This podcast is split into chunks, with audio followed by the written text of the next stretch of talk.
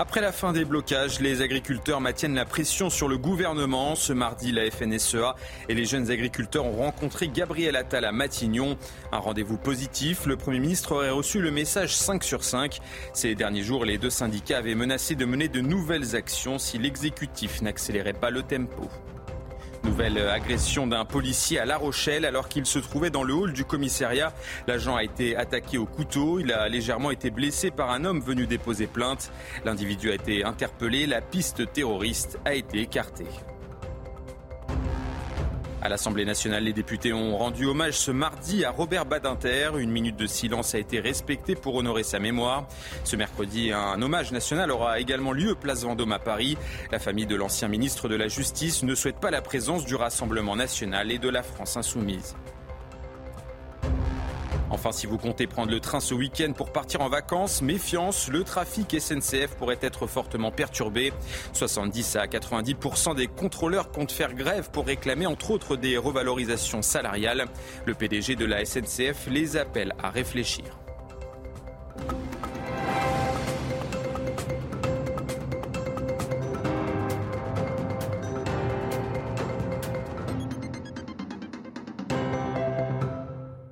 Bonsoir à tous, bienvenue sur euh, votre journal et merci de nous accompagner euh, jusqu'au bout de la nuit. Plus de dix jours après la fin du mouvement de contestation des agriculteurs, Gabriel Attal s'est réuni avec la FNSEA, les jeunes agriculteurs à Matignon. Ces derniers jours, plusieurs syndicats avaient euh, menacé de mener de nouvelles actions de blocage si le gouvernement ne prenait pas de mesures concrètes avant le salon de l'agriculture le 24 février prochain. Alors ont-ils été entendus par le Premier ministre? On fait le point avec Thomas Bonnet. Une bonne réunion de travail, voilà comment Arnaud Gaillot et Arnaud Rousseau, respectivement présidents des jeunes agriculteurs et de la FNSEA, ont décrit l'entretien qu'ils ont eu ce mardi après-midi à Matignon autour du Premier ministre Gabriel Attal. Réunion qui est intervenue après des critiques émises notamment par Arnaud Rousseau qui indiquait que le tempo n'était pas bon. Il pointait par exemple le fait de ne pas avoir eu de réunion depuis la levée des blocages par les agriculteurs et par les annonces qui ont été dévoilées par le gouvernement un message reçu 5 sur 5 par le Premier ministre Gabriel Attal, nous explique Arnaud Rousseau. Écoutez. Quand on a dit il y avait trois semaines entre la suspension des actions sur le terrain et le salon de l'agriculture, et qu'à mi-parcours, alors qu'on nous avait annoncé un grand plan d'élevage avec des annonces au salon, il n'y a rien, tout le monde comprend qu'on puisse s'émouvoir, qu'à un moment, il n'y ait pas de nouvelles. Et ça, le Premier ministre, il a reçu le message 5 sur 5. Arnaud Gaillot et Arnaud Rousseau qui seront reçus mardi prochain à l'Elysée pour s'entretenir avec le chef de l'État. Avec lui, il compte revenir plus précisément sur le volet européen de la crise qui frappe les agriculteurs. Il ne pourra pas venir au salon traverser les allées s'il n'y a pas un message fort et clair sur les attentes des agriculteurs, avertit Arnaud Rousseau. Voilà Emmanuel Macron prévenu. Et un peu plus tôt dans la journée, une centaine de producteurs laitiers ont manifesté leur colère près de l'Assemblée nationale à Paris. Beaucoup d'entre eux considèrent ne pas avoir été entendus lors de la crise agricole, jugent les mesures du gouvernement insuffisantes. C'est le cas de Boris Gondouin, producteur laitier dans la Meuse.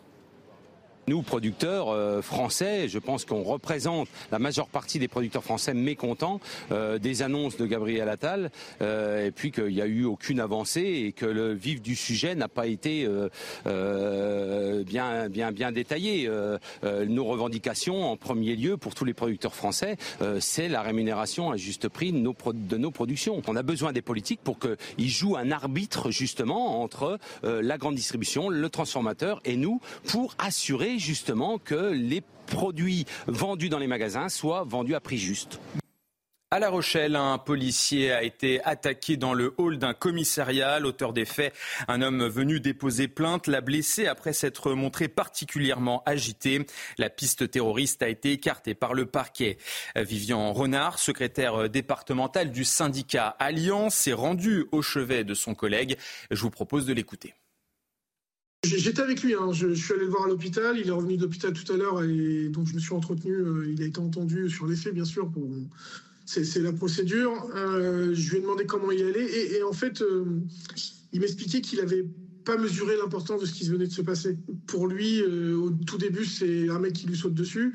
Et, et c'est après coup, quand il voit qu'il est blessé, qu'il est ouvert au visage, qu'il est ouvert à la main, qui mesure. Et c'est après l'entretien avec, euh, euh, l'hôpital et avec le psy qui, qui, là, maintenant, commence à mesurer ce qui se passe. Mais, mais c'est normal, c'est toujours comme ça. Euh, je pense que demain, il va mesurer encore plus. Et c'est là où on aura besoin d'être présent auprès de lui. Hein. Son agression avait ému la France entière. En août dernier, Jean-Yves Olivier, un médecin niçois de 80 ans, avait violemment été roué de coups par euh, un patient lors d'un contrôle d'arrêt maladie.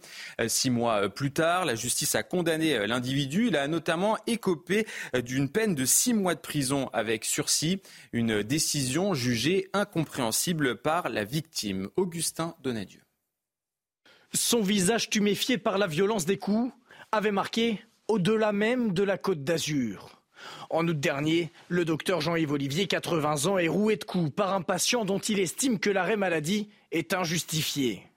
Six mois plus tard, la justice s'est prononcée. Le prévenu ne mettra pas les pieds en prison. Il a été condamné pour violence aggravée à six mois d'emprisonnement avec sursis probatoire de trois ans et 4 500 euros d'amende de préjudice. Une décision qui n'est pas à la hauteur pour le médecin. Six mois, je trouve que c'est un petit peu léger parce que je pense que les, faits étaient quand même assez graves. Euh, j'ai quand même risqué ma vie. Hein. L'acharnement de l'individu était tel que j'ai croyais qu'il voulait me tuer, hein, carrément. Et si j'étais tombé, par exemple, dans l'escalier, euh, compte tenu de mon état physique, euh, je pouvais rester, rester sur le carreau, hein, c'est évident. Jean-Yves Olivier aura dû attendre six mois pour connaître la décision du tribunal de Nice. Un délai bien trop long pour ce médecin rescapé je trouve qu'avoir attendu six mois pour ce jugement, c'était, je vois pas pourquoi il fallait attendre six mois, quoi. Vu que c'était une affaire très très simple avec témoins. Mais enfin bon, la justice est assez lente, nous le voyons. Voilà. Une expertise psychologique de l'agresseur a conclu à une altération du discernement et des troubles dépressifs. Il a l'obligation de poursuivre des soins psychiatriques. Le médecin octogénaire, lui, a repris le travail dans son cabinet, dorénavant équipé d'une caméra de surveillance.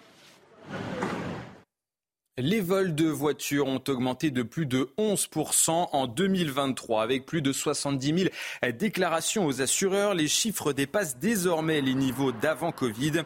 Alors quels sont les véhicules les plus dérobés, les régions les plus touchées? Qui sont les voleurs? Réponse avec Maxime Leguet. Le phénomène des vols de voitures n'en finit plus d'accélérer. Sur l'année 2023, plus de 70 000 déclarations de vol ont été effectuées, soit une augmentation de 11,1% en un an. Une tendance inquiétante et qui interpelle. Parmi les véhicules les plus prisés, on retrouve la Renault Clio 4 avec 2378 vols, la Peugeot 3008 avec 1181 vols, ou encore la Toyota RAV4 5 avec 1151 déclarations de vol. À la manœuvre, des réseaux criminels internationaux qui opèrent la plupart du temps sans effraction un simple piratage du système électronique du véhicule leur permet d'en prendre le contrôle avant de les revendre à l'étranger.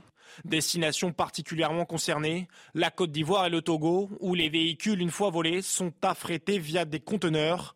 Les départements les plus touchés par ces vols sont le Val d'Oise, la Seine-Saint-Denis et les Bouches-du-Rhône. Il y a près d'un mois, une école marseillaise dénonçait être la cible de jets de projectiles. Un sabre ou encore des médicaments avaient été retrouvés dans la cour de récréation. Depuis, la municipalité phocéenne a installé une pergola pour protéger les enfants. Alors, cette solution a-t-elle été efficace? Reportage signé Stéphanie Rouquier. Ces écoliers marseillais peuvent enfin profiter de leur cours de récréation. Depuis trois semaines, la municipalité a installé cette pergola en bois recouverte de grillages. Depuis des mois, toutes sortes de projectiles étaient jetés depuis les bâtiments voisins. Mais cette protection temporaire divise les parents d'élèves. Ça nous gêne énormément. Hein. Les enfants, ils n'arrivent pas, pas à respirer. Hein. On dirait une prison. Du moment que ça va les protéger, on va dire, c'est une solution parmi d'autres. quoi. Deux jours après avoir placé la pergola, il y a un enfant qui s'est blessé. Il s'est pris un poteau. Ça n'a pas sa place. C'est sombre, il n'y a pas de lumière, c'est, c'est censé être temporaire. Hein. On l'espère en tout cas.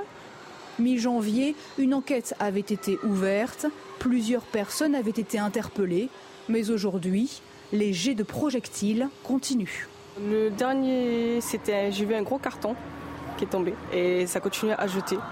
De tout De tout, ça continue. Ils ont mis une petite grille, mais ça ne couvre pas toute la pergola, juste une petite surface. C'est catastrophique. Pour nous, on est là, on envoie nos enfants à l'école et on se dit, euh, on espère que rien ne va leur tomber sur la tête. Les parents d'élèves attendent une nouvelle réunion avec les autorités pour faire le point sur l'enquête, mais aussi l'installation d'une solution pérenne. À l'Assemblée nationale, les députés ont rendu hommage ce mardi à Robert Badinter. Une minute de silence a été respectée pour honorer la mémoire de l'ancien ministre de la Justice sous François Mitterrand, père de l'abolition de la peine de mort. Ce mercredi, un hommage national aura également lieu place Vendôme à Paris. À la demande de la famille, le Rassemblement national sera absent. La France insoumise également boycottée. Elle ne compte pas respecter les volontés de ses proches. Les précisions de notre journaliste politique, Johan Usaï. C'est une stratégie politique, c'est une, une fin en soi pour la France insoumise de, ah de provoquer. On le voit depuis le, le, 7 octobre, on en parle beaucoup parce que ces provocations, elles sont, elles sont abjectes, elles sont ignobles, elles sont innommables même. Mais euh, ça fait longtemps qu'ils ont commencé à, à, à, entrer dans cette stratégie-là. Euh, Donc à l'évidence, ils ne vont pas en, en, changer. Quand la famille vous demande de ne pas vous rendre à un hommage parce qu'elle ne souhaite pas votre présence, la décence, l'humanité, c'est quand même de. Si on a un peu d'humanité en soi, c'est quand même de ne pas se rendre à cet moi, si je ne suis pas invité à, un hommage ou à des obsèques, je ne m'y rends pas, voyez-vous, parce que ça me semble assez, assez logique et respectueux vis-à-vis de la famille. Mais ce qui interpelle dans le tweet de Jean-Luc Mélenchon, quand même, c'est qu'il dit la France, euh, la République est une et indivisible. Euh, ils ont quand même un culot, c'est quand même extraordinaire. Je vais vous dire, moi, j'aimerais bien avoir autant de culot que Jean-Luc Mélenchon, quand même, parce que la France est, une, déjà pas mal. la France est une et indivisible. Eux qui ne cessent depuis des années de fracturer la société de la diviser extrêmement profondément en opposant systématiquement les uns aux autres. Alors là, ils le font, ils l'ont fait depuis hier. Ils essaient d'opposer les riches aux plus pauvres. Ils essaient d'opposer euh, les forces de l'ordre à la population en disant que les forces de l'ordre, il y a au sein des forces de l'ordre un racisme systémique, etc. Ils essaient d'opposer les musulmans aux autres Français en essayant de faire croire aux 6 millions de compatriotes, de, 6 millions de musulmans français que la France serait un pays islamophobe. Enfin, des exemples comme ça, on peut les multiplier à l'infini et ils viennent vous dire il faut que la France reste unie. C'est quand même inouï. CNews davantage contrôler la liberté d'expression attaquée. Ce mardi, le Conseil d'État demandait à l'ARCOM, le régulateur des médias, de surveiller notre chaîne sur ses obligations de pluralité euh, d'opinion et d'indépendance de l'information. Cette euh, décision de la plus haute juridiction administrative fait suite à un recours de Reporters sans frontières, confondé et anciennement présidé par Robert Ménard. Pour euh, l'actuel maire de Béziers, l'ONG a donc trahi ses valeurs. Écoutez. On a créé il y a 40 ans avec trois copains journalistes, Reporters sans frontières, pour défendre la liberté d'expression. C'est-à-dire quoi concrètement? La possibilité pour des gens qui pensent complètement différemment de vous de s'exprimer. J'ai été dans le monde entier pendant 25 ans pour sortir de prison des gens qui pensaient exactement le contraire de ce que je pensais. Exactement. Dont je ne partageais pas le début d'une opinion. C'est ça la liberté d'expression. Et là, on a Reporters frontières qui se transforme en une espèce de flic de l'audiovisuel c'est une trahison. Je pèse mes mots, c'est une trahison. La liberté de la presse, c'est quelque chose qui est dérangeant. Ces news, de temps en temps, vous m'exaspérez. Mais attendez, c'est ça la liberté d'expression. Moi, j'ai envie d'être exaspéré. Ah, c'est sûr que j'ai pas beaucoup d'étonnement quand j'écoute un certain nombre d'autres chaînes. Je sais d'avance ce qui va se dire. Moi, ce que j'ai envie, c'est qu'on me dérange. J'ai envie d'entendre des choses qui sont à l'opposé de ce que je pense. Et j'imaginais, il y a 40 ans, avec mes copains, quand on allait dans le monde entier pour défendre la liberté de la presse, je l'ai fait pendant 25 ans. C'était juste ça. Juste ça. Ces mmh. gens-là, on pense pas comme eux, mais on veut qu'ils puissent s'exprimer. Dans la bande de Gaza, l'armée israélienne continue de traquer les membres du Hamas. D'après une vidéo publiée par Tzal, l'un d'entre eux aurait été repéré dans un tunnel de Khan au début de la guerre. Il s'agirait ni plus ni moins de Yahya Sinoir, le cerveau présumé des attaques du 7 octobre dernier en Israël. Sur les images, il serait accompagné des membres de sa famille, l'une de ses femmes, ses enfants et son frère. D'après les autorités israéliennes, Yahya Sinoir fuit de cachette en cachette. Et puis en Suisse, cette fois-ci à Davos, un hôtel-restaurant de montagne crée la polémique. Placardé à l'entrée une affiche en hébreu interdit à la location du matériel de sport d'hiver aux clients de confession juive. Selon les responsables de l'établissement, la décision n'a rien d'antisémite. Elle aurait été prise suite à des vols de plusieurs objets. Sujet de Tony Pitaro. Une affiche en hébreu placardée sur le mur de cet établissement de Davos en Suisse interdit aux personnes issues de la communauté juive de louer du matériel de sport. Suite à divers tristes incidents, dont le vol d'une luge, nous ne louons plus de matériel de sport à nos frères juifs. Cela concerne tous les équipements, tels que les luges, les airboards, les ski curl et les raquettes à neige. Nous vous remercions de votre compréhension. Un acte antisémite condamné par le secrétaire général de la Fédération suisse des communautés israélites premièrement, je pense que c'est fake news, que c'est pas possible qu'en Suisse quelque chose comme ça est, possible. Et après, le, patron a dit oui, oui, c'est quelque chose qui vraiment il veut. Elle veut pas louer en juif, que c'est quelque chose, une décision qu'il a fait. J'étais complètement choqué euh, et je peux pas le vraiment. Euh, euh, pour moi, c'était quelque chose qui c'est pas possible en Suisse. Nous avons tenté de contacter l'établissement sans succès. Selon la Fédération suisse des communautés israélites qui a porté plainte, le patron s'est excusé. Des excuses qui ne sont pas acceptées. Il a dit oui, euh, le juif vraiment peut, euh, louer en nouveau. Je ne sais pas euh, quoi dire. S'il veut dire merci beaucoup, le juif, maintenant ils sont d'accord de louer en juif. La police a ouvert une enquête pour discrimination et incitation à la haine. À quelques jours d'un premier week-end de départ en vacances où plus d'un million de Français sont attendus dans les gares, le trafic SNCF pourrait être fortement perturbé. 70 à 90% des contrôleurs comptent faire grève pour réclamer, entre autres, des revalorisations salariales. Invité sur RTL, Jean-Pierre Farandou, PDG de la SNCF, les a appelés à réfléchir. Je regrette pour les Français. Franchement, je suis, je suis chagriné. Je, regrette vraiment que la SNCF ne puisse pas être complètement au rendez-vous. On va, on va raisonner en termes de priorité. D'ailleurs, je me bats jusqu'au dernier moment. Si aujourd'hui j'arrive à convaincre un contrôleur de ne pas faire grève, c'est 500 Français de plus qui peuvent partir en vacances. Voilà. Donc il faut bien mesurer la responsabilité des uns et des autres. Vous les appelez à la responsabilité, ces contrôleurs Je les appelle à, à, réfléchir, à bien prendre la dimension des avancées qu'on a été faites. Elles sont sérieuses, elles sont solides, elles sont cohérentes. Et je le redis, on est prêt à traiter toutes leurs revendications, mais dans un processus à froid qui met la cohérence sociale. Depuis deux ans, la rémunération moyenne des contrôleurs, des chefs de bord, elle a augmenté de 500 euros par mois. Et pour retrouver toutes ces informations, n'hésitez pas à télécharger l'application CNews. Pour cela, scannez le QR code qui s'affiche à l'image avec votre smartphone. Allez, tout de suite, le JT Sport. Et on démarre avec du football et les huitièmes de finale de la Ligue des Champions. Et pour ouvrir le bal, le Real Madrid se déplaçait sur la pelouse de Leipzig en Allemagne. En quête d'un 15e titre, les Madrilènes se sont imposés 1-0, mais sans briller. Récit de Sylvain Michel. Détendus, les Madrilènes avant la rencontre, peut-être un peu trop. Le début de match est clairement à l'avantage de Leipzig. Les Allemands qui pensent ouvrir le score par Cheshko mais sur l'action, Heinrich est hors jeu et pousse Lounine, but non accordé. Le Real est bousculé dans ce premier acte, frustré même, mais pas de faute sifflée à l'encontre de Carvaral sur cette action. 0-0 à la pause. Malmené, Madrid a tenu avant l'étincelle en début de seconde période. Diaz. bien joué cette fin de cours pour ce mais dans le sens du jeu. Ah, nouvelle accélération, il est intenable, inarrêtable Le bijou Le bijou évidemment de le talent espagnol face au manque de réalisme allemand, Lounine est impérial devant Olmo. Et dans la continuité de l'action, Vinicius est tout proche de faire le break. Le Real n'est pas à l'abri. Leipzig continue de pousser. Xavi Simons et Olmo notamment sollicitent encore le gardien ukrainien qui préserve la victoire des siens. 1-0, septième succès de la saison en autant de rencontres de Ligue des Champions. Et dans le même temps, le tenant du titre, Manchester City, s'est imposé à Copenhague, absent euh, durant la première partie de saison. Kevin De Bruyne a signé son retour dans la compétition avec classe en inscrivant le tout premier but. Les tenants du titre se sont tout de même fait surprendre 20 minutes plus tard sur une jolie frappe de Matson. Mais finalement, Bernardo Silva et Phil Foden, en toute fin de rencontre, ont fait trembler les filets. Score final 3 buts à 1 pour Manchester City, ultra dominateur. Les Citizens prennent donc une sérieuse option euh, pour la qualification.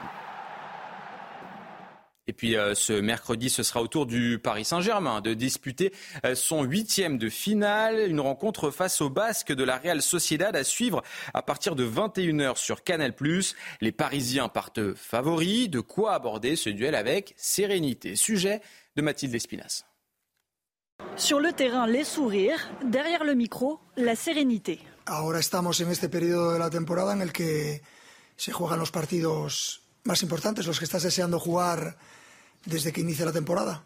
Así que afrontarlos desde la tranquilidad, yo creo que es eh, mucho más interesante. Les Parisiens s'avancent sereinement vers ce huitième de finale de Ligue des Champions. Luis Enrique a eu le temps de travailler avec sa nouvelle équipe. Sept mois d'entraînement, deux matchs qui semblent porter leurs fruits. Creo que ahora venimos en una dinámica muy buena.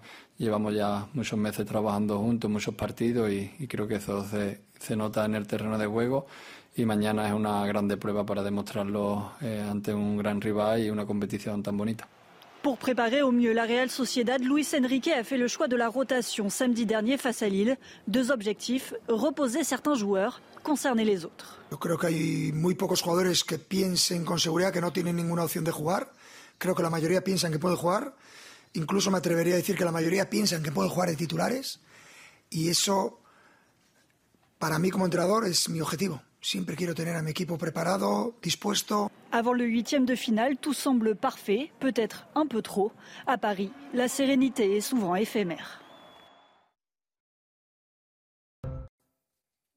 Et voilà, c'est la fin de ce journal, mais surtout restez avec nous dans quelques minutes. On reviendra sur cette rencontre très attendue à Matignon entre la FNSEA, les jeunes agriculteurs et le Premier ministre Gabriel Attal. A tout de suite. Retrouvez tous nos programmes et plus sur cnews.fr.